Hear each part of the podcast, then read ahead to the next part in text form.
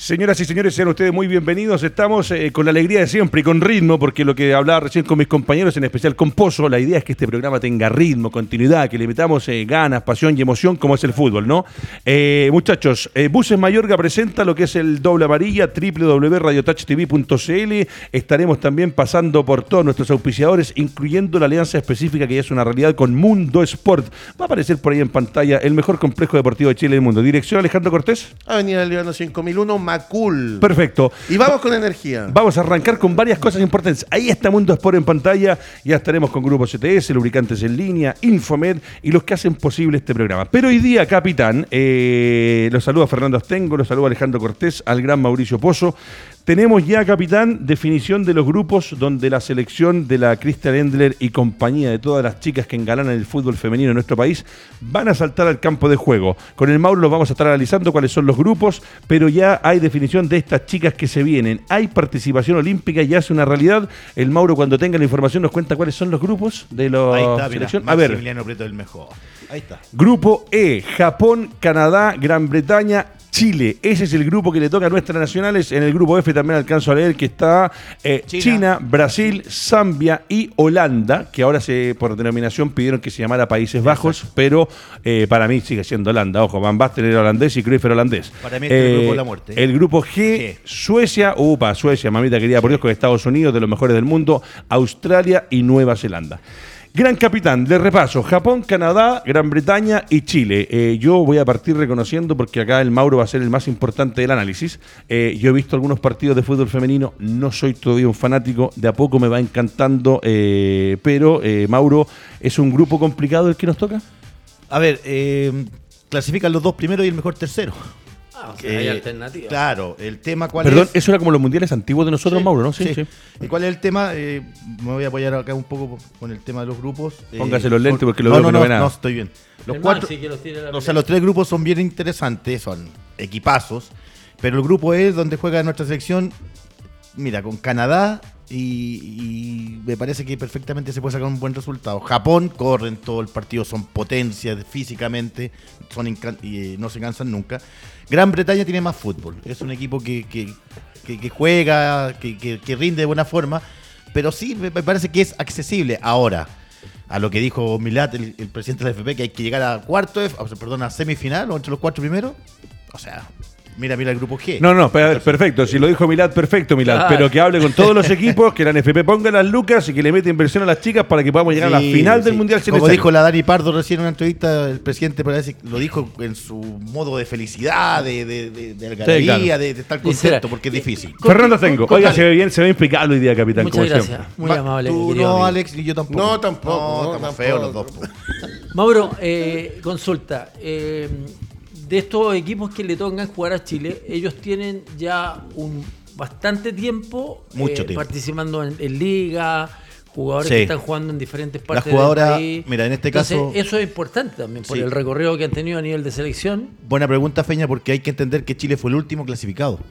Comienza el 21 de, de deja apoyarme acá que le mandamos. Ahí está buena esa gráfica, está muy linda. Eh, el torneo empieza el 21 de julio, eh, jugando con Gran Bretaña después viene Canadá el 24 y el 27 con Japón. O sea, se juega a la usanza de los mundiales antiguos. Todo igual, todo, rápido. Perfecto. Eh, ojo, sí, hay que estar atento porque el tema del COVID está muy fuerte ya. Eh, vamos a ver, esperemos que, esto decante. y, que, se pueda jugar en las fechas que han establecido. Hay alguien que no, no, estoy seguro si es del comité, pero dijo que era improbable que se hicieran los. O sea, a partir porque los Juegos Olímpicos de Tokio eran del 2020. ya se postergaron al 2021 en una situación inédita e histórica en una postergación de Juegos Olímpicos. Creo que dos veces anteriores habían tenido algunas complicaciones. Pero Alejandro Cortés, lo concreto es que usted también, que sabe mucho de fútbol formativo, fútbol femenino, Chile tiene un grupo el Mauro Pozo, que es el que más conoce, dice que es un grupo abordable. El grupo de la muerte está clarísimo, pero ya tenemos por lo menos ya para empezar a, ver videos, a que, el técnico nacional y los jugadores vayan empapándose un poquito de contra quién están jugando. O sea, ya por lo menos se sabe contra quién se juega, se debuta y contra quién vamos a tener participación olímpica. Entiendo que son los cuatro mejores terceros. Eh, así te, los se sumarían los dos mejores terceros. Son cuatro. Yo tengo los dos. Bueno, pero. Bueno, ahí Álvaro Guerrero nos va a ayudar si es que son los dos mejores terceros, los cuatro mejores y terceros. Japón, y Japón eh, Vamos prohibió que llegara gente, entonces, de, fuera de Japón. Así que la idea de controlar el COVID O sea, van a haber puros japoneses. Sí, pues, puros japoneses en Japón sin público extranjero. Tremendo. Entonces, Ojo, a ver, tengo a Álvaro Guerrero, démelo. Eh, tengo que hacer una aclaración. Está difícil que sean los cuatro mejores terceros si son tres grupos. Gracias. ¿Cómo tres grupos? Son tres grupos. Por lógica. F, G, A, B, C, D. No, pues eso no. Son tres grupos. ¿Cómo tres grupos? E, F, G. Y ahí clasifican los dos ¿Y mejores. El A, B, C. Serían, serían en total ocho clasificados. Ocho clasificados. Lo va a corregir Álvaro Guerrero con la información fidedigna con respecto a, la cantidad de grupos. a ver. De los tres grupos compuestos por cuatro países cada uno, clasificarán a la siguiente ronda los dos primeros. A ellos se sumarán los dos mejores terceros. O son tres grupos, ese es el tema. Sí, por eso estamos diciendo. yo me confundí. yo me confundí. Sí, te faltaban las otras letras. Sí, nada más, pues no. Tranquilo, pero es error mío. Perfecto. Ok, muchachos, dejamos el fútbol femenino, la participación olímpica. Gran capitán, como hace un par de días saludamos a, a Colo Colo, hoy día nos corresponde también saludar al Club Deportivo Universidad Católica, que ha tenido una historia maravillosa, que está de cumpleaños y nosotros somos un programa de fútbol. Los saludamos a todos al que corresponda. Hoy día es el Día de la Católica, eh, que ha tenido, por ejemplo, a Sergio Livingston como un histórico, uno de los arqueros que en la época donde no era, imposible que un arquero chileno jugara en Argentina, se fue a lucir en el Racing Club de Avellaneda. Ha tenido de los mejores internacionales argentinos también jugando en nuestro país, como Sergio Vázquez, el Pipo Gorosito, el Beto Acosta. Eh, trajo a los peruanos también eh, más emblemáticos de la historia, como José Guillermo El Chemo del Solar. han pasado tantos jugadores, el Coque Contreras, estuvo Juan Carlos Almada, el Pato Toledo, elegido entre los mejores arqueros de América en ese momento Así que, capitán, la palabra es suya para este pequeño homenaje para el Club Deportivo Universidad Católica.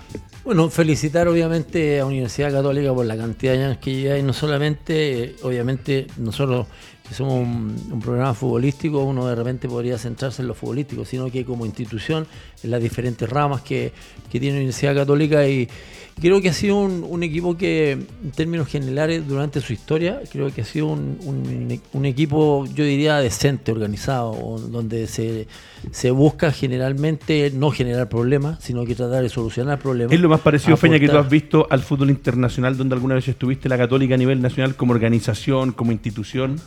El gremio. Sí, sí. Sí, el gremio. El gremio de Porto Alegre es un equipo que que tiene una organización importante, que tiene una cantidad de, componentes en, términos de los directores que manejan el club, pero siempre eh, se está buscando un consenso, nunca hay peleas ni nada por el estilo.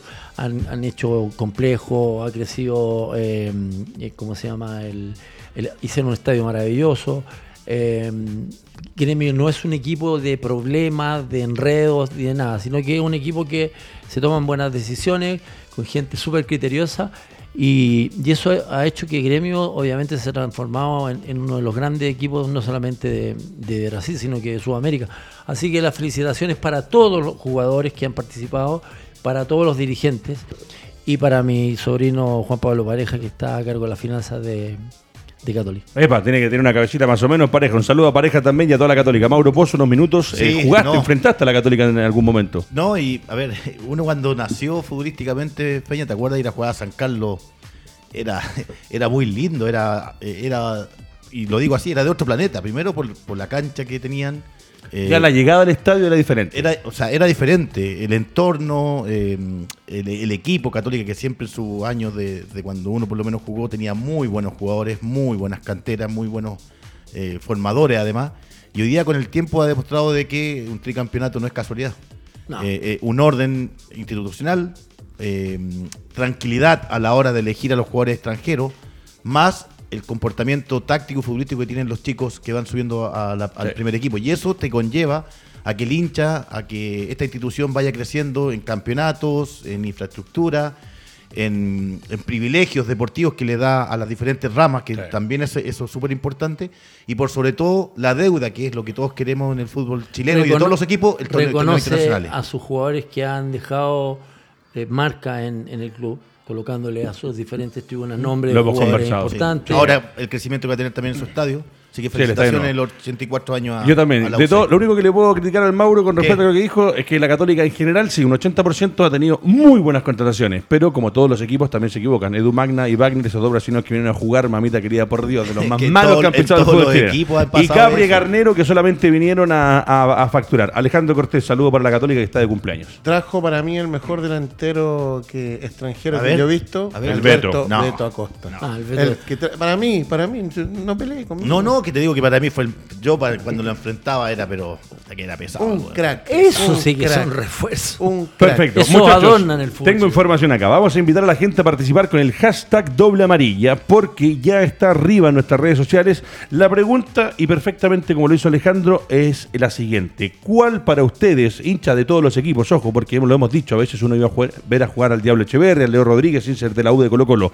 ¿Cuál para ustedes es el mejor jugador que ha pasado por la tienda del Club Deportivo Universidad Católica? Ya tenemos un voto que es lo que dice Alejandro Cortés. Recuerda hashtag doble amarilla. Y eh, vamos al final del programa. Vamos a recibir la opinión de Fernando y del Mauro Pozo para ver quién para ellos es el mejor.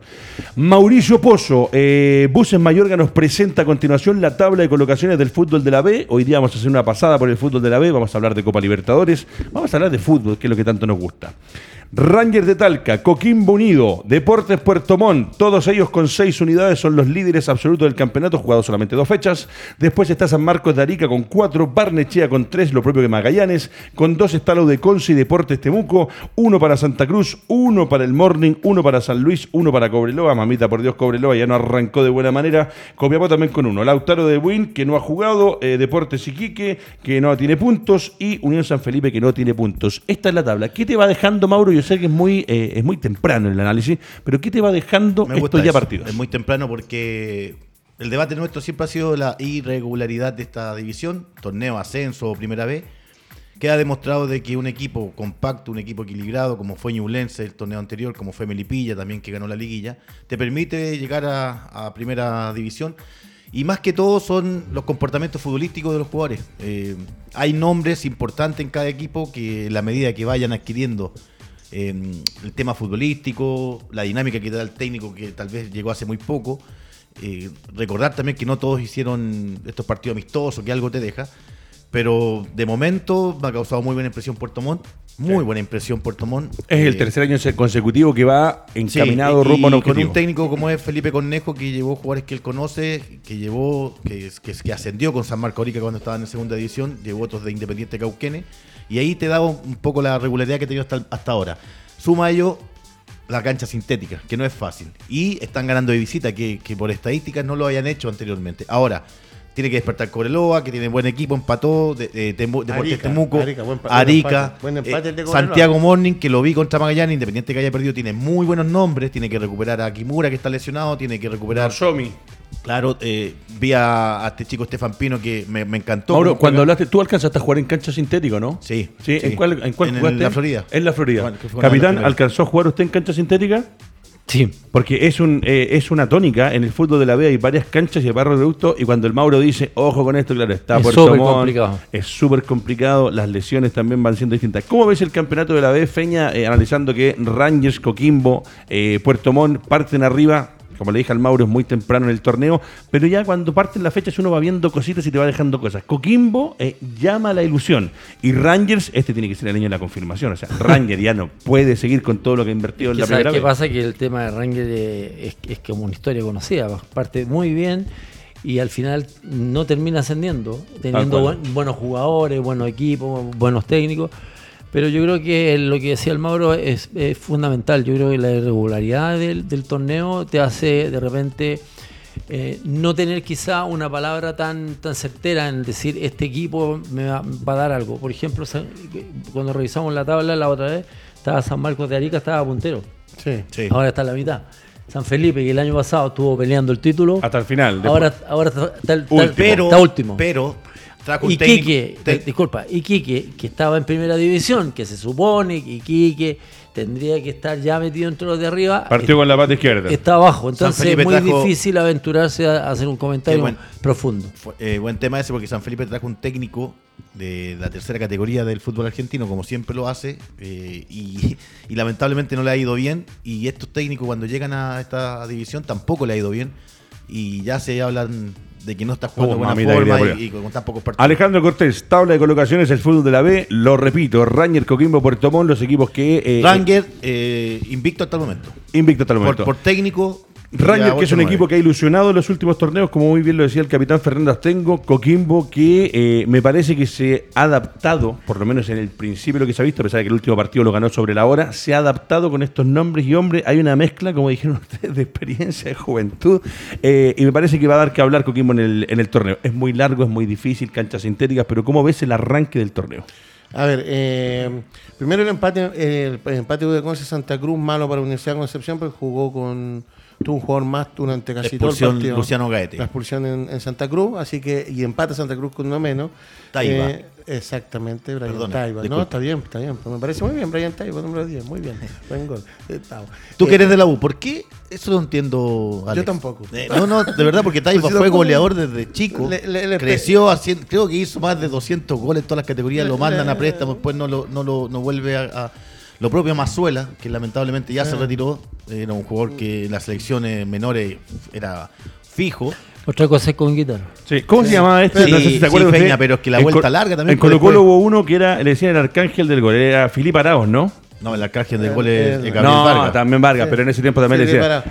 era, era, Filipe Araos, había uno que era delantero, que la rompió y que de hecho me acuerdo cuando yo hacía el fútbol joven, que se levantaba la camiseta y era 100 goles, 120, 199 goles, y también después nunca Bueno, lo otro, Ranger eh, ayer cumplió 7 años desde que descendió. Uf, lo que dice Fernando. 7 años desde que descendió. Me pareció bastante malo, aunque se enoje Pozo, el comentario de al árbitro. El árbitro no está para enseñar, porque le dijo al, árbitro que tiene que educar al Lo dice otro jugador, no pasa, pasa desapercibido. Pero, pero no tenía que decirlo. ¿Por qué no? ¿Por qué no? Porque son jugadores de fútbol profesional, partiendo por ahí, aunque el árbitro está para sancionar, el árbitro está para sancionar de primera que hay, que hay árbitros no para educar. Ah, está bien, pero es que hay árbitros muy alterados, muy altaneros, muy desubicados a la hora de dirigirse al, jugador. Me parece que ahí también tiene que haber un poco de manejo, de comunicación, de cómo te. O señor se adecua a donde está ahora. Pero sí está bien, Alex, pero no lo dijo de mala, de mala manera. O sea, él vio que la actitud del árbitro hacia el chico Bravo eh, canterano Coquimbo que nació en Antofagasta. entonces, yo la situación la entiendo. te lo dije la otra vez. ¿Quién es el mejor árbitro hoy día? ¿Quién es, quién es el mejor árbitro? Lo, que plantea no es real. ¿Quién es el mejor árbitro hoy día? Sí, Roberto, para ti, Roberto Para mí. ¿Pero por qué? Porque tiene un diálogo eh, paternal, te comenta. Tú ves que nadie la alega así de forma alterada, con las manos arriba. Y me parece que el aprendizaje que viene de las divisiones menores en los árbitros tiene que ir creciendo. cada uno, cada uno con su método. ¿Por qué pedirle al árbitro que lo eduque? Claro. Pero eh, la molestia de Alejandro es por la frase que le hace el jugador al árbitro. Si te dice, señor, súbase las medias. Súbete las medias ¿Cuál es la diferencia? Cambian el tono, pero de pedirle al árbitro que, lo eduque no me a mí no me parece, y te entiendo, no me parece. Quizás tengo que lo arbitraron en todas partes del mundo y que tuviste con árbitros complicados o no, porque yo entiendo que el árbitro puede tener una forma que es el manejo, porque hay algunos como imperatores, mamita querida por Dios lo que era, pero hay otros eh, que, te, que te pueden decir las cosas de una forma. Ahora, yo lo que estoy de acuerdo con Alejandro es que la frase que como que estás para educar, no muchachos, ahí está equivocado. Un poquito agresiva. Claro, que le puede decir, oiga, profe, pucha, sí, pero... Pero si decir no estáis de acuerdo conmigo, ahora estás de acuerdo conmigo. No, no, estoy de acuerdo contigo. Por eso, entonces, ¿por qué? No estoy de acuerdo no contigo. Está para educar el árbitro. No está para educar el árbitro. Primero que todo. Le preguntar a Fernando que jugó en Brasil primero, que, primero, primero que todo, los, los jugadores se deben saber las reglas del juego. Listo, y con eso el árbitro no tiene por qué enseñarle. Listo. Está de acuerdo. Fernando tengo. Mira, yo creo que el ideal de los árbitros es un poco lo que dice el Mauro, que ojalá los, los tonos, la forma tan agresiva de repente que te tiran la tarjeta encima, eh, o te hacen comentarios, porque nosotros que jugamos con el Mauro sabemos que de repente te hacen comentarios, preocúpate de jugar, y hasta tu boteadita te llega. Entonces, obviamente se va creando, ¿me entiendes?, un, cierto rechazo contra el árbitro, y que no debería ser así, porque el tipo está a partir, obviamente, eh, el, orden, eh, la justicia dentro del campo, pero yo coincido con el Mauro, o sea, hay árbitros que efectivamente son muy agresivos. Tobar se ha ganado un poco a los jugadores, se ha ganado a los jugadores, pero se lo ha ganado arbitrando bien. Por ejemplo, cuando dirigió Rock, Boca con River, el tipo inmediatamente aquí en Chile, ¿qué le vamos a decir a Tobar si arbitró Boca con River? O sea, él te dio un ejemplo de y que Fue, y que fue reconocido allá, Feña, ¿te acuerdas que dijeron extraordinario y, el nadie, nadie le dio problema en un Boca River. Pero, son dos cosas distintas. Yo, cuando dirigía fútbol joven, me tocó Hermosilla de joven, me tocó Cabero. Los mismos problemas que tiene Hermosilla y Cabero hoy, los tenían en fútbol joven. Exactamente los mismos. Ahora, lo que yo voy, insisto, es que el futbolista tiene que saber también expresarse con respecto al tema. Y el árbitro no está para educar. Eso es todo. ¿Cómo se llama el alcalde de Coihueco? Chandía. Chandía era espantoso. Espantoso, espantoso, espantoso. Porque el tipo... ¿Cuál fue el peor árbitro que te dirigió? Chandía. Chandía. Mira, mira. Espantoso. ¿Sabes por qué? Porque el tipo eh, tenía un manejo tan especial que algunos los tocaban, los abrazaban, le decía, cálmate. Pero es que antiguamente esos árbitros eran así. No, no, no, no, Chandía eh, era un mala leche. Eh, le tocaba el hombro a, algunos técnicos que tenían más peso y todo, y a los otros viejos sin nada te, pulsaba o, a jugadores. Yo lo encontré mala leche, puntualmente. Conmigo tuvo una situación que fue completamente... Eh, ¿Fuera de fútbol? Fue de fútbol, fue de fútbol. O sea, yo le dije, escúchenme, le dije, ya vaya a empezar. Eso le dije. Y me expulsó de un partido de Colo Colo con Católica, que yo tengo que estar dirigiendo el equipo más importante del país, y me deja fuera a los 15 minutos por decirle eso. ¿Me entiendes o no? Después él no tuvo, no tuvo argumentos como para colocar en la planilla. Por lo tanto, a mí nunca me sancionaron, ni siquiera me llamaron al tribunal de pena, nada, porque era una pelotudez. Y si no tuvo los argumentos para llenar el, formulario o la, planilla, tienen que haber castigarlo porque no, tenía argumentos. Bueno, Pablo Pozo, el mejor árbitro. Yo, yo llamé a Chandía para que te expulsara. es mala leche ese. Pozo tenía ventaja porque y mal lo, el papá, bueno, así no lo expulsaban nunca. Bueno, Mauricio Pozo, nos metemos a, resultados junto a EconoClean. Recuerda que EconoClean es la marca, la empresa en www.econoclean.cl que debes contratar para poder tener los mejores productos de aseo y limpieza para tu fábrica, apartamento u oficina. Mauricio Pozo, lo dijiste recién, se jugó el 17 de abril. San Felipe cayó en condición de local frente a este Puerto Montt que otra vez ilusiona, que ha estado en instancias finales, que no ha logrado el objetivo, pero que por lo menos se transforma en animador del campeonato. ¿Cómo viste ese San Felipe Puerto Montt? O sea, básicamente por, por, lo que demostró Puerto Montt, dar vuelta a un resultado, eh, una cancha difícil, compleja, chica por lo demás. Eh, bueno, Feña ahí estuvo trabajando mucho tiempo la, la Cuesta formación. Muchísimo, cuesta mucho. Eh, y me parece que los nombres que tiene Puerto Montt, lo dije recién, son características de un técnico que propone, que, modifica cuando no, le salen los movimientos o modifica tal vez un resultado. Y un 3 a 2 que eh, se van conforme los de Chinquihue y sobre todo pensando en que lo que te dije anteriormente, por estadística, Puerto Montt de local se hace muy fuerte. De visita le cuesta porque de pasar de sintético al pasto natural es difícil, es otro cambio. Perfecto.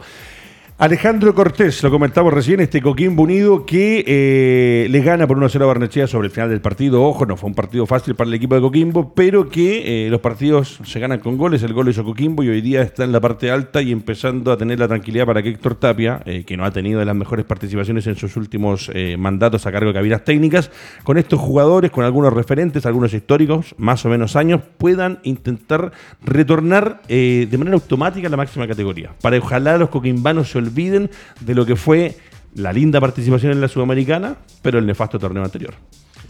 John Sala es buen jugador, me gusta. Me gusta el lateral derecho Coquimbo, que juega también de volante. Le puede dar algo bastante importante. Me gustó Barnechea. Yo pienso que Barnechea va a ser un equipo muy duro, muy ordenado. Eh, tal vez fallaron eh, tácticamente el último minuto en el cabezazo para el gol después del córner. Pero yo sigo creyendo que a Coquimbo le falta. De, de donde viene, venía de primera división, tiene jugadores experimentados, desconozco la razón ¿Le faltan jugadores o le falta adaptarse Esteban todavía? Paredes eh, tuvo una molestia física no llegó, de comenzar Entonces, ¿Ya? Sí, sí, sí.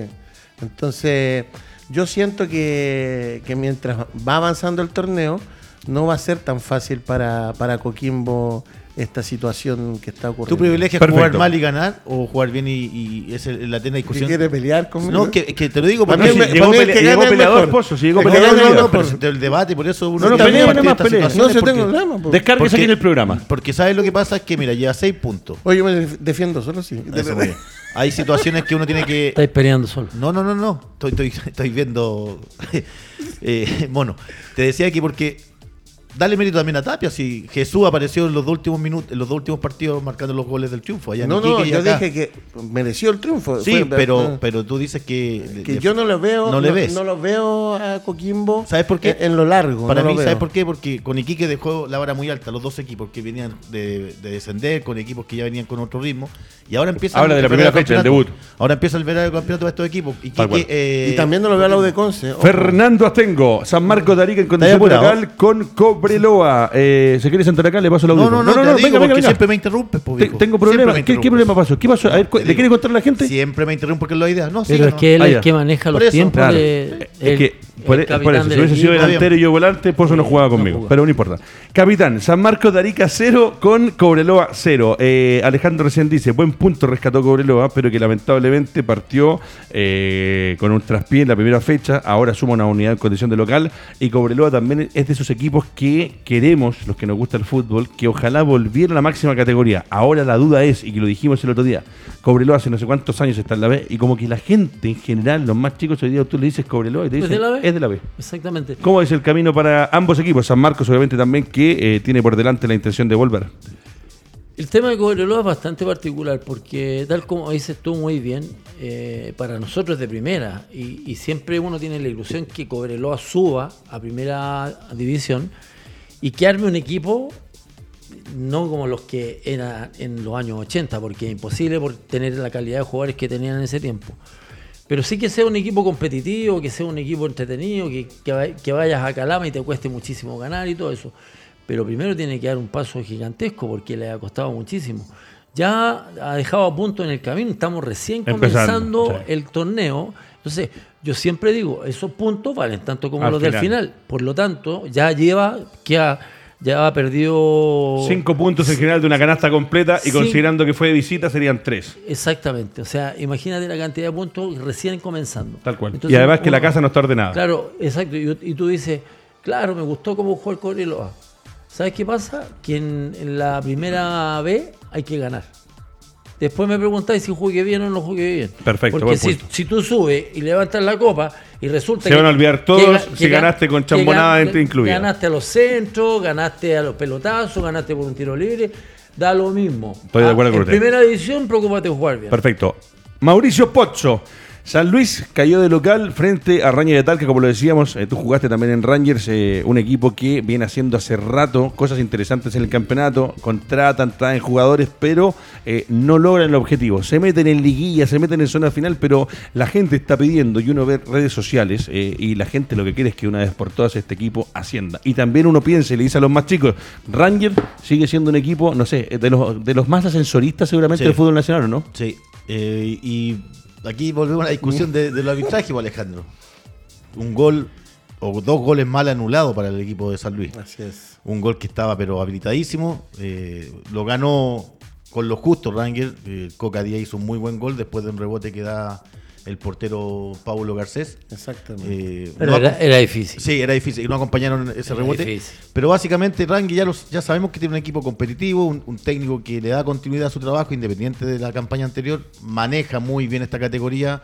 Se entiende a la perfección de lo que él quiere, cómo jugar, por dónde atacar, a qué equipo enfrenta cambia diferentes situaciones tácticas y por sobre todo también puede variar con los nombres. Fue un buen resultado, pero ¿Qué vamos a hacer con el arbitraje, Mauro? Es que ahí te quería plantear esto. Yo entiendo de que hay tema económico para que no participe el VAR en esta categoría.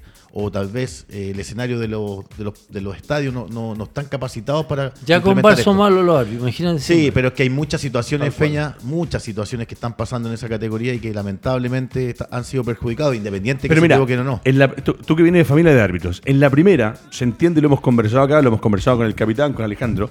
Los árbitros en el mundo en general se han relajado porque está el VAR y se equivocan, como dice el capitán, y siguen cometiendo errores que son impresentables. En la B no hay VAR y se equivocan de la misma manera. ¿Se está trabajando mal a nivel eh, de, institución, a, nivel de fútbol chileno con los arbitrajes o con los árbitros en particular? El hecho que no puedan ser profesionales y vivir de la carrera, que tienen que salir del arbitraje e irse casi que al día siguiente a la pega a trabajar como no es 100% profesional la actividad, perjudica a tener gente de primer nivel en un torneo chileno que el último tiempo no ha sido el mejor, que a nivel internacional, que ya vamos a hablar de Copa Libertadores, no nos va bien. Después de 20 años de amistad y cardía, quiero estar de acuerdo contigo en una pura situación en que los arbitrajes descansan mucho en el bar. Eso es algo que ya tenemos todos eh, de acuerdo. Ahora, las situaciones puntuales en esta categoría, específicamente la de ascenso, eh, no lo entiendo. O sea, de concentraciones, eh, no estar atento a las líneas del fuera de juego, mala interpretación malas interpretaciones y otras cosas más, pero uno puede ser muy crítico. El aprendizaje es constante eh, es la profesión más difícil que hay. Pero eso es algo que ya todos estamos. Ya de hecho, el árbitro sale y te están pifiando, entonces Antes de ir con Alejandro Cortés al siguiente partido, voy a ir con Álvaro Guerrero que nos va a presentar a Cables Pro. Es una nueva alianza que Cables Pro además nos va a presentar a todos los canales de cable que están desde Arica a Puerto Montt presentando este programa en vivo por su fanpage a esta hora. Después viene, acuérdense que viene a esta hora en Tacho un imperdible con Alejandro Cortés, eh, financiado y eh, patrocinado por Mundo Sport. Pero aquí estamos con Cables Pro. Si esto se escucha y suena también es porque Radio Touch se equipa en el mejor lugar de Chile, Cables Pro. Y Cables Pro nos va a presentar cuáles son todos los canales que van a ir pasando por nuestra espalda con Patagonia, con Arica, con Iquique, Temuco Televisión, Cool TV. Alejandro Cortés, dijiste mal resultado. Yo también creo que es un mal resultado para esta Universidad de Concepción que perdió la categoría en un partido final con Colo Colo y que yo creo, a nivel personal, por los jugadores que tiene, por la historia que ha tenido, también un equipo ascensorista desde que se inició, es un equipo muy joven, ojo, la historia de la Universidad de Concepción es breve, a pesar de que estado en certámenes internacionales, pero no arranca de la mejor manera y tú dijiste un mal partido, lo encontraste malo, fome. Eh... No, no, yo dije un mal resultado. Ah, mal resultado, perdón. Mal resultado con, desde el punto de vista que Santa Cruz se quedó con un jugador menos en el primer tiempo. Ah, perfecto. Y bajo esa perspectiva es, es complicado.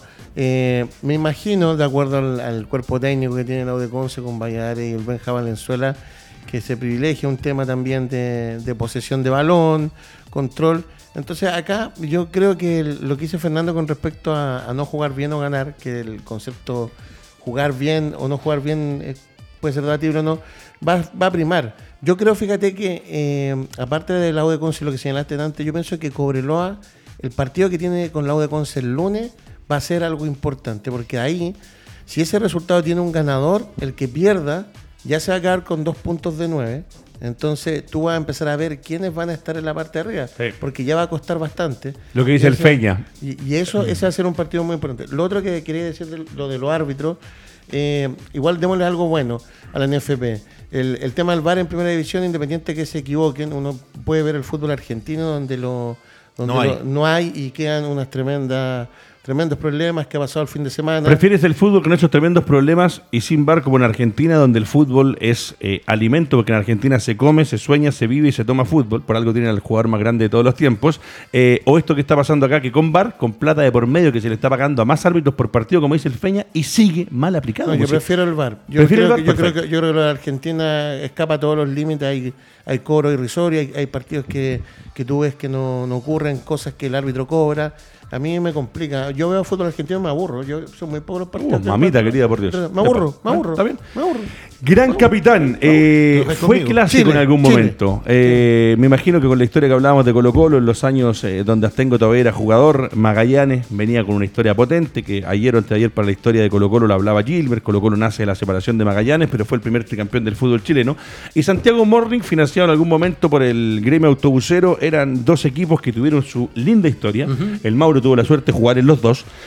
para mí hoy día ya tinte de clásico bajo ningún punto de vista, o sea, solamente nombrarlo por un tema de historia, pero por gente, por los hinchas, no existe.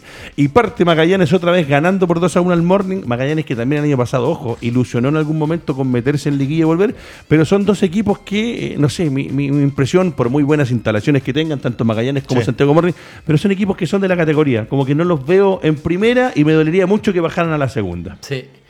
Es algo, mira, hablábamos recién de Cobreloa, que nosotros teníamos la sensación que era un equipo de primera y que estaba jugando en la, Serie B, eh, pero pensábamos que era, iba a ser como un, un, tiempo, o que iban a ser momentos, pero Cobreloa iba a volver.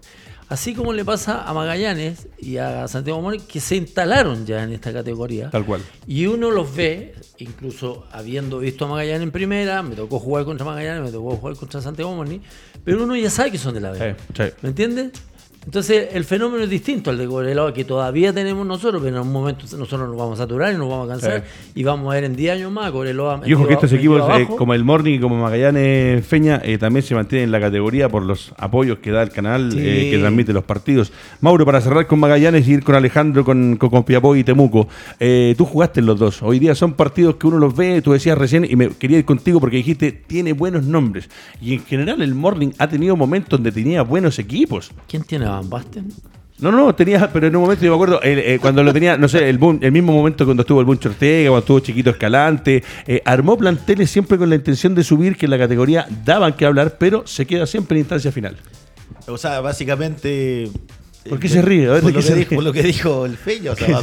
es que lo matáis, lo dejáis preso, le decís que tiene buenos jugadores. Hay, hay jugadores que emblemáticos. hay jugadores emblemáticos en la categoría. Tienes a, al gato. Eh, al portero.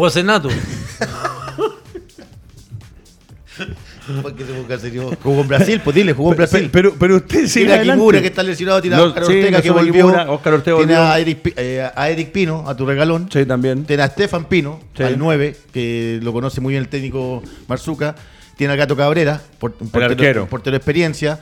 Eh, y tienes. Eh, pero a Ortega le sacaron la pareja. Tienes, tienes a Villega por. A Ortega le sacaron la pareja. Tienes a Villega, que es un jugador que tuvo Con estos nombres, entendiendo los nombres que tú me acabas de nombrar, está con un plantel que, según tú conociendo la categoría, podría tener la ilusión al menos de estar de nuevo otra vez en liguilla. Todos quieren competir, todos tienen esa ilusión, Edgardo. Si la regularidad te marca y vas quedando abajo, no tiene ninguna opción. Si el tema es que Santiago Moreno hoy día tiene nombre, pero Magallanes hizo un muy buen partido. Lautaro de Win con Deportes Iquique, hasta que no haya resolución de la segunda sala, Lautaro no juega. Eh, yo, mira, voy a dedicarle un minuto solamente a eso hasta, hoy día, que no vuelva. Creo que hasta hoy día posiblemente. Alejandro, mientras tanto, nos prepara lo que fue Temuco 1 con Copiapó 1, este equipo de la novena región que de nuevo no arranca de la mejor manera. Podrá estar Marcelo Salas y compañía, pero no han logrado, no sé si será por un manejo institucional, por los jugadores que eligen, el técnico, pero Temuco es un equipo para mí por plaza, por historia, por lo que ha hecho alguna vez en el fútbol nacional y teniendo a Salas, que debería tener eh, la chance o mostrarnos que puede ser un equipo de primera. Pero lo del autor de Wincon Iquique, lo que dice Fernando Astengo, que es un hombre de fútbol,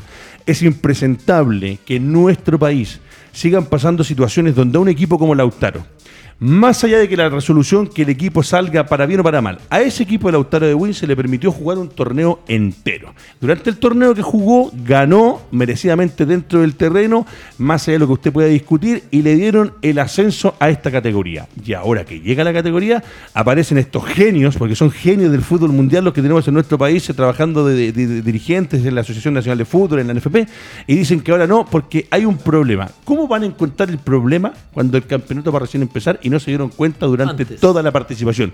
Viejo, es una falta de respeto para los que hacemos programas deportivos, para los jugadores de fútbol que alguna vez estuvieron dentro de la cancha, como Fernando, como el Mauro. Basta, viejo, basta, viejo. Se les pagan sueldos, hay plata por medio, hay equipos, hay especialistas, hay abogados que trabajan con las bases. Como de nuevo lo mismo? ¿Hasta cuándo, compadre? Pero bueno. Y Alejandro Cortés. Mismo caso eh, para Calera, ¿no? ¿De qué? Suplantación del. Ah, bueno, por eso te digo, o sea, eh, lo, lo, mismo en la suplantación de identidad de un jugador, son cosas que no se pueden permitir y deberían haber. ¿Sabes lo que pasa, Mauro? Que acá los políticos que roban no tienen castigos. La gente que se equivoca, en general, que tienen contactos, no tienen castigos. El fútbol pareciera que está también inmune a los castigos. Son situaciones varias. Pero bueno, para hablar de fútbol hoy día, Deportes Copiapó 1 con Deportes Temuco 1. Ayer, renunció toda la plana mayor del doping. Del doping. Por el tema galera. Bueno. Me parece muy bien. Eh, Alejandro Cortés, uno para Copiapó, uno para Temuco. Antes de eso, recuerde, estamos con el hashtag doble amarilla. Pregunta del día es: ¿Quién es el jugador para usted mejor de la Universidad Católica en todo el tiempo que existió este club que está de cumpleaños? No, de los que pasaron por el equipo precordillero que antes jugaba en Independencia. ¿Quién es el mejor jugador? Y recuerda que vamos a empezar a entregar premios y para eso debe seguirnos en nuestro canal de YouTube, que va a aparecer en momentos por ahí en redes sociales, en nuestro Instagram y en nuestro fanpage. ¿Quién es, eh, qué pasó con el partido entre Copiapó y Temuco, Alejandro Cortés? Gran arbitraje de María Belén Carvajal, le dio una intensidad al partido tremenda. En pasto sintético también en la noche y en Copiapó. Eh, me gustó Temuco, golazo el de Temuco. Erwin Durán eh, en Copiapó, que conoce la, división. yo pienso que son dos equipos muy fuertes que van a estar peleando. pero lo que más rescata ese partido es la intensidad y el manejo de, de, de, la árbitra María Belén Carvajal, con una personalidad tremenda y, que los jugadores se tuvieron que adecuar durante todo el partido. Fue muy rápido el encuentro, bien, bien entretenido. con respecto a eso, cualquier partido Con respecto a eso, le, caiga bien a quien le caiga y le, le molesta a quien le moleste. Eh, me encanta que las mujeres participan, que tengan su liga de fútbol, eh, que haya liga de fútbol femenino, pero para mí sigo prefiriendo un árbitro hombre arbitrando a los hombres, un árbitro mujer arbitrando a las mujeres. ¿Le puede a usted gustar o no? Para eso estamos para debatir. Cerramos eso y seguimos avanzando y volvemos con Grupo CTS, que es especialista en obras menores en construcción. Eh, si usted quiere construir, remodelar su casa de departamento o oficina, contacto arroba grupo-medio cts.cl, lo va a atender el dueño que es Cristian Díaz, constructor civil de la Pontificia Universidad Católica y va a poder realizar todo. De hecho, este mismo espacio que usted ve fue construido por Grupo CTS. Llegamos a los últimos tres temas. Vamos a partir con uno que es eh, el tema de la Superliga. Lo voy a tocar cortito para después meternos en Copa Libertadores y un poco del Superclásico que se juega el fin de semana. Fernando Astengo, se bajó el Inter de Arturo Vidal, que en un principio iba a la Superliga, ahora no va. Renuncia de presidente y antes de que me digan nada, tengo información que nos va a entregar eh, Álvaro Guerrero, la voz en off que tenemos. Eh, ¿Cómo se llama el de, el de Buenos Días a todos? Guerrero Pino. Guerrero Pino. Álvaro Guerrero. Pato Fres. El Pato Fres. El Pato Fres. Álvaro, cuéntenos para que los muchachos se pongan un poco al día esta información que va actualizándose momento a momento. Sí, hay mucha información. Ayer Florentino dio muchas declaraciones en Chiringuito, en el equipo. Una de las declaraciones que dio fue que no le preocupaba que los clubes se salieran de la Superliga. Asegura que PSG y Bayern Múnich se van a unir más tarde que temprano a la Superliga. Presidente, el vicepresidente de Manchester United renunció a raíz de todo este escándalo. Ya renunciaron todos los seis clubes de Inglaterra de la Superliga. Durante el día de ayer hubo muchas protestas fuera de los estadios. El partido del Liverpool tuvo protesta, el partido del Chelsea ya se retiraron todos. Se asegura que el vicepresidente de Juventus también va a renunciar. Y en ese mismo, en ese mismo tema, varios eh, técnicos de los clubes han declarado. A ver, eso y Causa, causa bastante interés que Pirlo, técnico de la Juventus, que probablemente le quede poco tiempo como técnico de la Juventus, aseguró que era progreso y novedad la Superliga. ¿Está de acuerdo con la Superliga? ya. Bueno, de todo. Bueno, déjeme hasta ahí. Un repaso breve. Eh, habla Florentino Pérez que dice que los clubes alemanes y franceses se van a sumar. Renuncia, eh, renuncian vicepresidentes de equipos importantes. Se retiran de esta idea algunos equipos de Inglaterra. Ayer yo lo vi, estuve viendo harto rato y ESPN y Fox eh, viendo lo que pasaba en las afueras del estadio. Fernando Tengo lo dijimos, es una locura, es una bomba por plata. Claro, entre recibir 120 millones de euros y 400 hay una gran diferencia, pero es matar el fútbol. O sea, si la Liga, si la Champions League y la Europa League no van a tener a estas 15 potencias del fútbol mundial, matas el fútbol, perjudicas al resto, ganas más plata.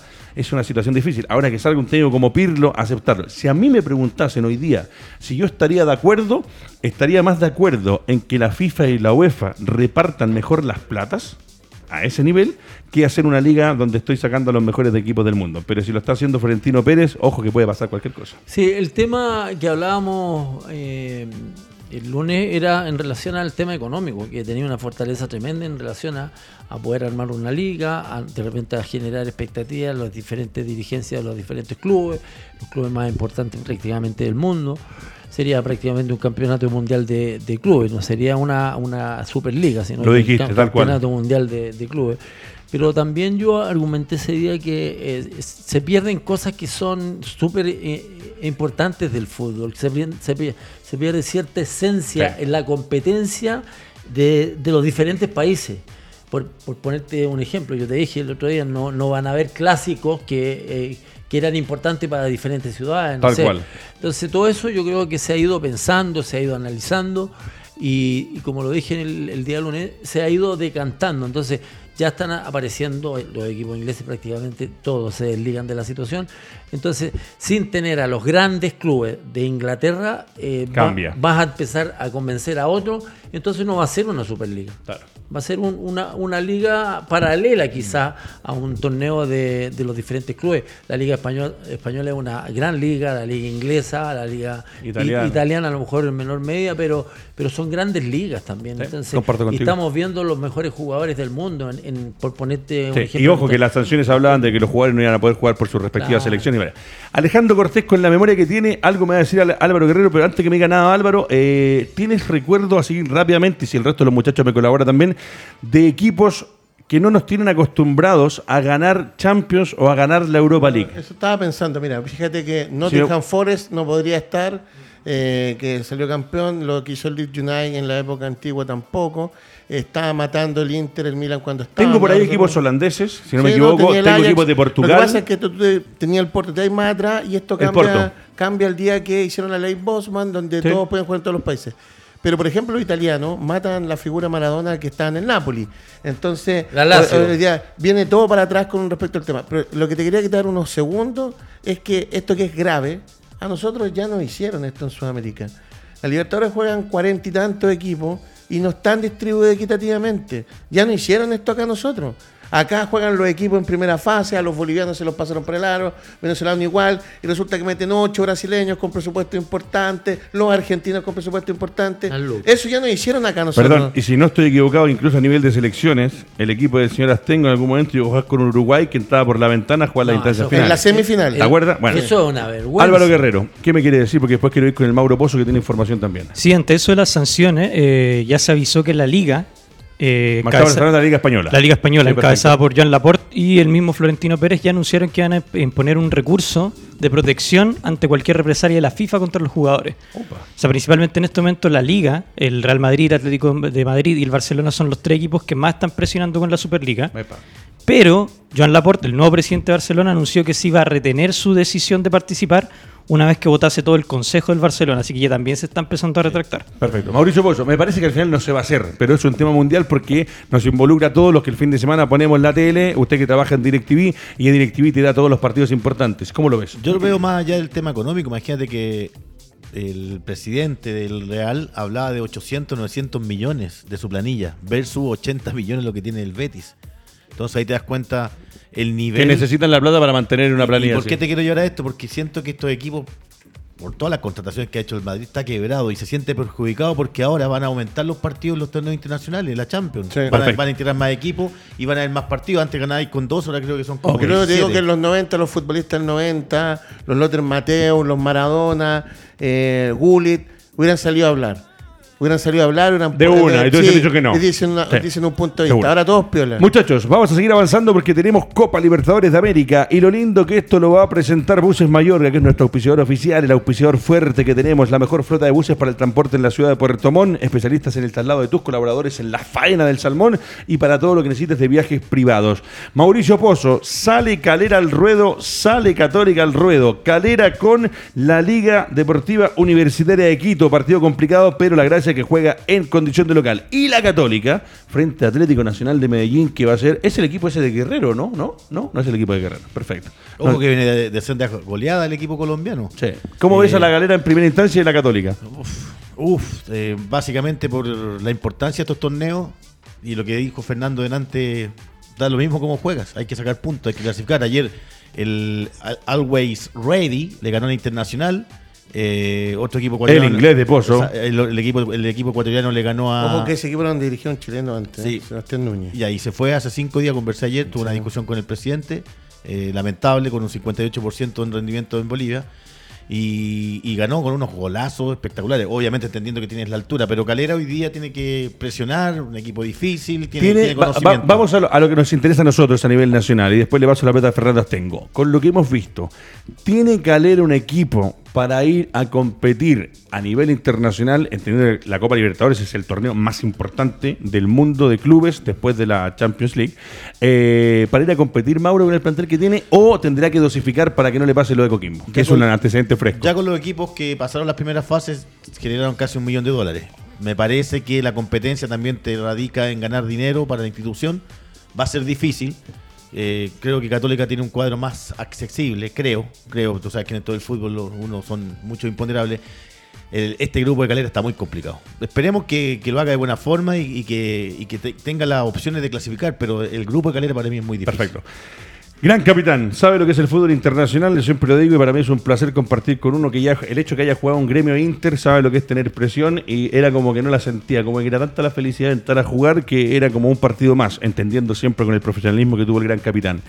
Tiene calera, ¿Tiene la Católica hoy día los planteles necesarios eh, para ir, o los argumentos necesarios eh, para ir a pelear o para intentar meterse y avanzar de fase? Porque lo hemos dicho y lo has dicho tú. los últimos años de participaciones nacionales en copas internacionales, valga la redundancia, han sido nefastos. O sea, no me acuerdo hace cuánto fue que salieron porque Colo Colo había llegado con Héctor Tapia a octavo de final o cuarto de final y era como, mamita querida, por Dios, viejo. Casi salen a la, a la Plaza Italia. Sí, lo que pasa es que el fútbol internacional, o sea, nacional tiene una deuda que obviamente no la tiene por qué hacerse cargo ni Católica, ni, ni, ¿cómo se Calera. ni Calera, ni nada. La deuda es de todos los equipos que eh, puntualmente han llegado a, ciertas instancias. ¿Sabes lo que pasa? Que Católica, siendo campeón, eh, en la última pasada la Copa Libertadores quedó eliminado inmediatamente, después entra a Copa Sudamericana, eliminado inmediatamente. Y estamos hablando del campeón, estamos hablando de un equipo que constantemente lo hemos elogiado durante prácticamente dos, tres años y que viene renovando jugadores, que viene quizás fortaleciendo de repente alguna, algunos puestos, y viene cierto con muchos jugadores jóvenes que, que son creados en casa, pero obviamente los colocan porque tienen las condiciones.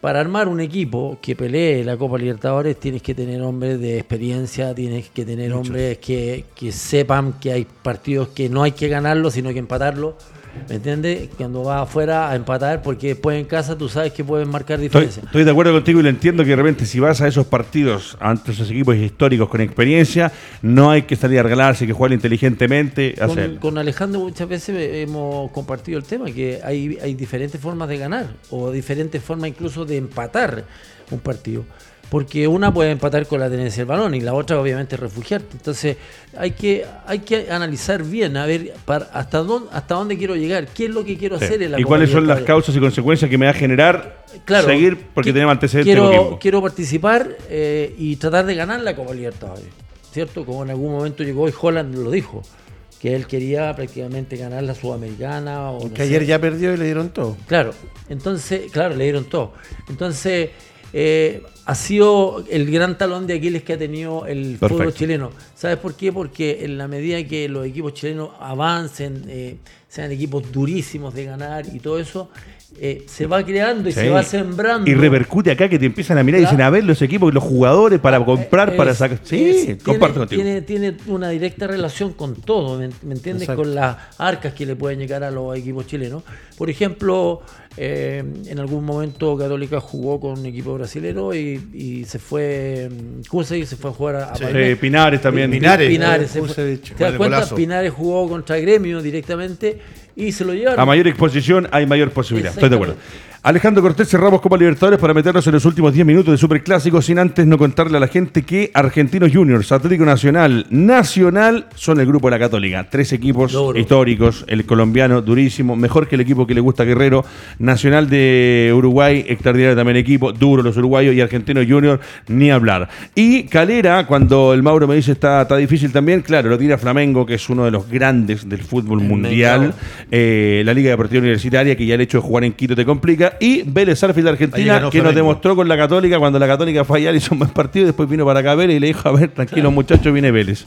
Alejandro Cortés, cerramos como Libertadores contigo. Nicolás Chaguán del partido Calera, ¿cierto? Sí, señor, de local. Eh, algo, de, algo de peso tiene Calera entonces, porque se dijo que los equipos chilenos tenían que ser de local en Santiago y iban a jugar en Calera. Así que algo de peso tiene Calera. Habrá llegado alguna llamada de Miami. Exactamente, algo de peso. Lo otro, eh, con respecto al tema, eh, Universidad de Chile el 2012 llegó a la semifinal de la Copa Libertadores después de la, de la Sudamericana, con un plantel donde hubieron refuerzos que costaron un millón y medio, dos millones de dólares, cosa que hoy día sería absolutamente impensado en nuestro fútbol.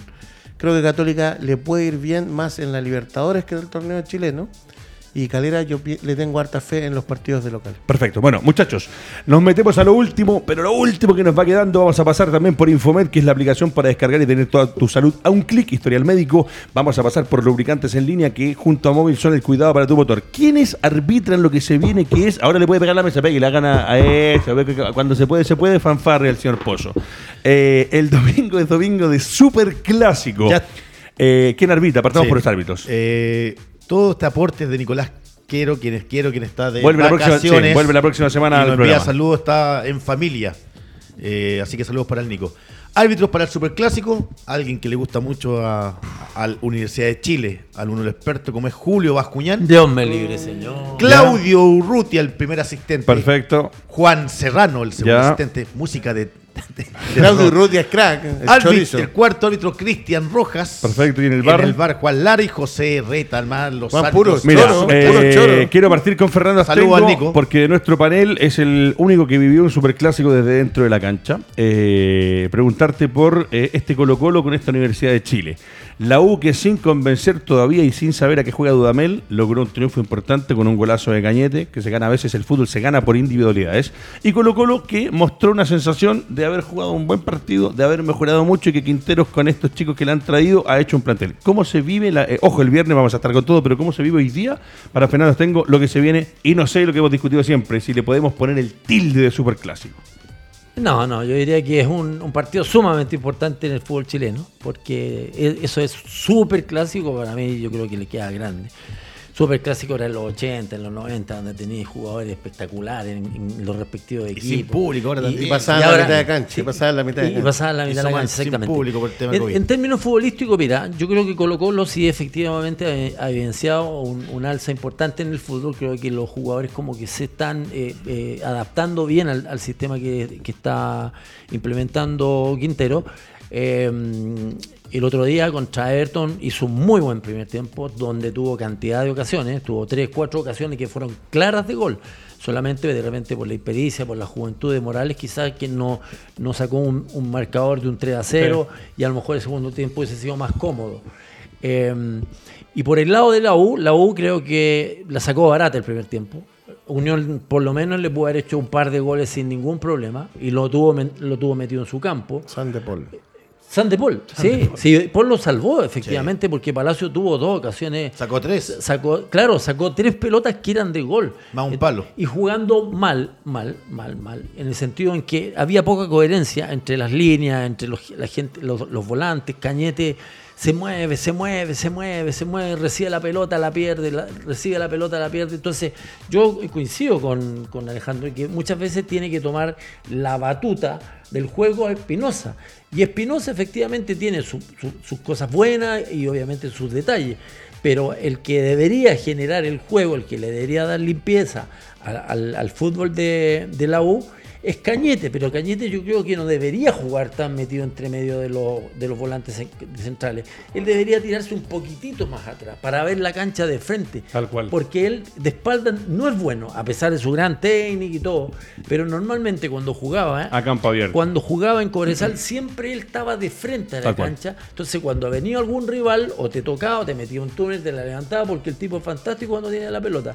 Ojalá que el gol que hizo, obviamente, le dé una fortaleza anímica y, mental. Y, le limpie la cabeza que la tiene que haber tenido bastante contaminada porque cuando uno llega a un club llega a aportar y hasta el momento no había aportado. Perfecto. Fernando Tengo, acuérdese que en tres minutos, en 180 segundos, le pregunto a usted quién es el mejor de la Católica. La gente sigue participando eh, animadamente en nuestras redes sociales. La mayor cantidad de los votos se la lleva. Incluso por ahí está Ignacio Prieto, dicen el Charro Moreno. Eh, muchos votos para el Beto Acosta, también para el Pipo Gorosito. Eh, Mauricio Pozo, brevemente, porque el viernes lo tocamos en profundidad. El clásico que se viene. Católica, perdón, Colo Colo con la U.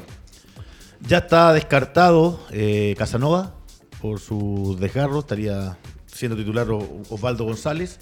En Colo Colo se reiteró hace dos semanas eh, Blandi. Blandi. Están viendo alternativas, también vuelve Falcón. pero va a ser un partido extraño, primero por la gente, el público dos equipos que vienen de, de, capa caída. Escúchame una cosa, te hago una consulta. Bueno, digo que vienen de ganar, quiso decir, perfecto. ¿Tú sacarías a Gutiérrez central de Colo Colo? Pero es que hay un antecedente, Feña, porque jugó Soto de contención y debería, debería pasar Fuente a, la contención. Y, ¿Equipo que gana repite? Pero el, equipo que está jugando, está, jugando muy bien. Fuente lo está haciendo súper bien.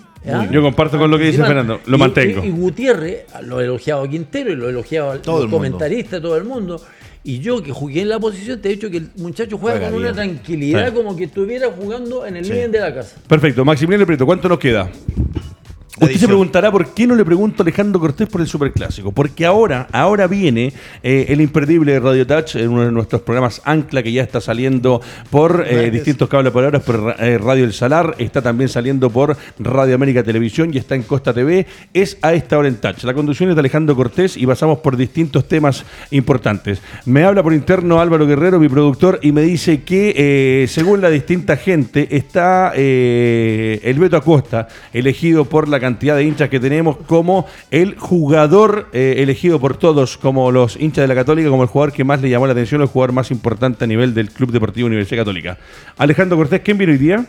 Viene, está más está el panel completo y vamos a hablar de otros temas, pero me quedan de vuelta y tengo que decirlo, Osvaldo Hurtado era uno de los jugadores predilectos míos. Perfecto, ahí está. Muchachos, agradecimientos a Fernando Tengo, a Sergio Gilbert, que estará de nuevo el viernes con nosotros, al gran Mauricio Pozo, Alejandro Cortés, a esta hora en Touch, ya viene, falta poquito, no se lo pierda, www.radiotouchtv.cl, seguimos creciendo, recuerda, dale me gusta a nuestro canal de YouTube, a nuestro fanpage y a nuestro Instagram. Será hasta el viernes.